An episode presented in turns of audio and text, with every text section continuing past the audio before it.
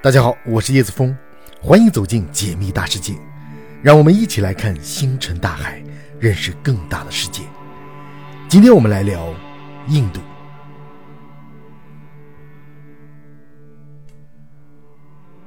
二零一九年，取材于真实案件的电影《第十五条》上映，引起了印度社会的广泛关注。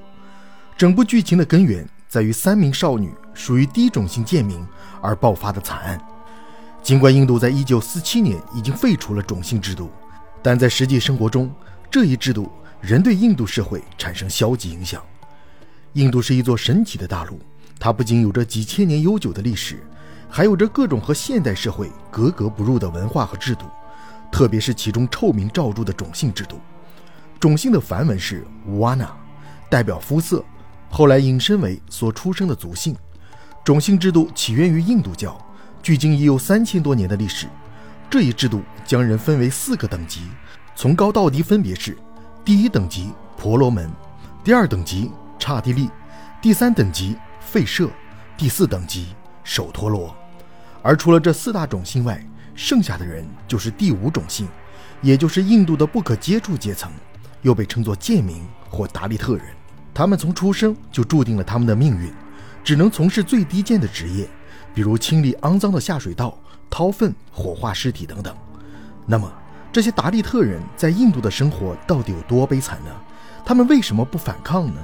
要回答这个问题，我们就要先来了解一下什么是种姓制度。种姓制度是一种以血统论为基础的社会体系，在南亚次大陆的印度、孟加拉国、斯里兰卡普遍存在，其中以印度最为严重。这种制度的起因是几千年前的雅利安人。也就是古印度和古伊朗的共同祖先入侵了印度大陆，为了去管理当地的印度土著，雅利安人将自己归属为最高等级，然后依次往下划分出各种次种姓，而且越是往下的等级越不能反抗，也不能跨等级通婚，最后成为了传统印度最重要的社会规范，一直保留至今。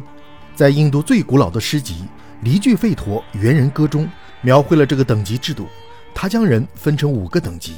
猿人是万物的主宰，由高到低，他的嘴生成了婆罗门，双臂生成了刹帝利，大腿生成了吠舍，双脚则生成了首陀罗。婆罗门、刹帝利是高种姓，吠舍是中间种姓，而首陀罗是低种姓。最后就是被踩在脚下的，连宗教信仰都不能有的贱民。在古印度，最高等级的婆罗门是僧侣和贵族，享受国家特权。第二等级的刹帝利掌管国家军事和行政，第三等级的吠舍没有特权，主要是经商和纳税。第四等级的首陀罗就是平民老百姓，是服务阶层，主要由做饭的佣人和工匠组成。而最后被排除在外的贱民，在印度并不被当作人来看待，只能从事最低贱的职业。因为贱民是一种通俗叫法，未免有些歧视，所以之后会以达利特人来称呼他们。种族制度世袭不易更改，在印度，社会地位高低、经济状况好坏，大多与种姓相关。一旦种姓确立，低阶层上升到高阶层基本不可能。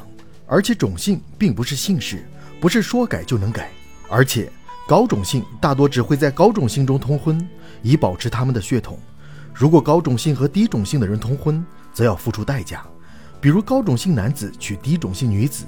那么低种姓女子就要和自己的原生家庭完全脱离关系，而且还要付上昂贵的嫁妆。如果是高种姓女子要嫁给低种姓男子，则会被家庭成员抛弃，视为耻辱；如果是高种姓女子嫁给了达利特人，则会被家族荣誉谋杀，就是被家族成员动用私刑杀害。在印度已经发生过不止一次这样的事件，所以这样的婚姻结合是很可怕的。那么在印度如何区分高种姓人呢？一个是通过肤色，肤色越白的，一般种姓越高；越黑的，种姓越低。再就是一些印度高种姓男人会在出生后在手腕上佩戴一根圣线。据说，一个高种姓的男人遇到打劫的达利特人，如果他露出显示自己尊贵身份的圣线，这些歹徒就会闻风而逃。也有很多高种姓男人平时也不佩戴圣线，只是在特定节日才佩戴。而对于女人，眉心中有红点的女性。一般都是高种姓或中间种姓。由于这种种姓制度已经严重影响了印度社会的发展，在一九四七年，印度脱离殖民体系独立后，印度政府为了体现人人平等的理念，就把种姓制度在法律上废除了。但是由于印度有百分之八十三的人都信仰印度教，种姓制度在印度根深蒂固，难以铲除，所以在印度的实际社会和生活中，种姓制度仍然具有巨大的影响力。如果高种姓的人在外面看到了一个达利特人，那么他会立刻看一眼太阳，因为他们觉得会不吉利，需要借用太阳的力量来消除。如果是晚上看到达利特人，高种姓的人需要立刻用恒河水洗澡，以洗掉身上的晦气。甚至在一些保守的印度农村，达利特人在走路的时候都要避让着别人，因为他们不能让自己的影子落到别人身上。还有人会带着扫把。边走边扫掉自己的脚印，以免高种姓的人踩到自己的脚印。电影《十五条》开始之初，警官阿阳路过一个低种姓村庄，想下去喝杯水，属下担心他被贱民的影子污染，予以阻止。这一细节足以证明，种姓制度深植于印度社会的方方面面。这些说法听起来很夸张，但确实是反映了不公正的印度种姓制度。那么，处于最低阶层的达利特人，在现在的印度社会，是如何生活的呢？达利特人是以前不同种姓结合后的后代，或是犯了种姓内部的规矩被开除出种姓的，剩下的就是世世代代都是贫民窟长大的人。由于没有出路，社会也不允许他们接触到正常的环境，他们为了维持生活，只能从事最肮脏的工作。这其中，达利特人最主要的职业就是做人工清道夫。印度由于城市基础设施很不完善。大部分厕所都没有自来水，下水道极易堵塞，再加上厕所的数量非常少，印度教教义也鼓励人们在户外方便，这样就导致粪便在城市和野外堆积成山，必须要定期清理，而这样的工作只能由达利特人来做了。